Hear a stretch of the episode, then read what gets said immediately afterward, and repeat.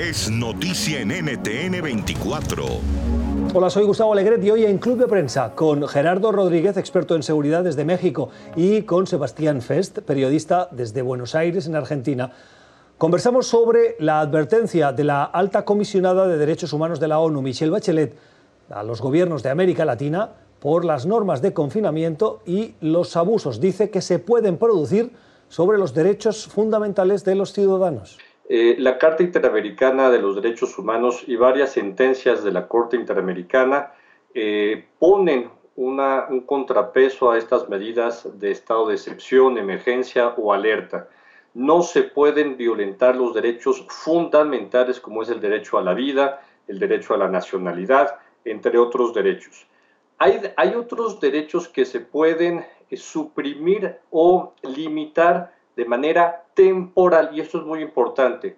Eh, naciones avanzadas como en, Europa, como España, como Francia, como Reino Unido, como Alemania, han establecido reglamentaciones a sus artículos constitucionales que restringen garantías o derechos.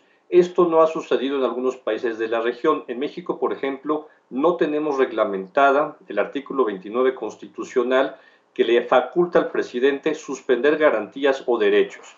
Entonces, no tienes la actuación del Congreso o de la Suprema Corte para limitar los poderes judiciales en los estados. Lo que dice Bachelet es absolutamente cierto, nadie, nadie puede no verlo, pero la pregunta, por lo menos eh, creo yo, pasa también por las demandas de la sociedad, es decir, ¿cuánto, ¿cuánta libertad piensa la sociedad desea señor la sociedad le pide a su gobierno, la sociedad, que le quite en pos de tener seguridad eh, en un mundo eh, inseguro, en un mundo donde la muerte parece mucho más cercana que hace un tiempo.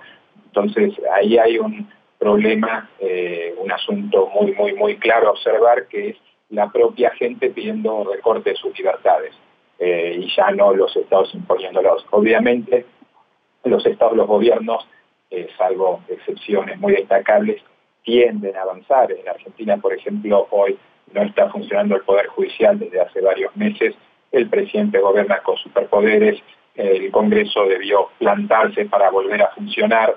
Estamos ante una situación donde los que tienen ya de por sí mucho poder eh, ganan más poder y pretenden ganar más poder.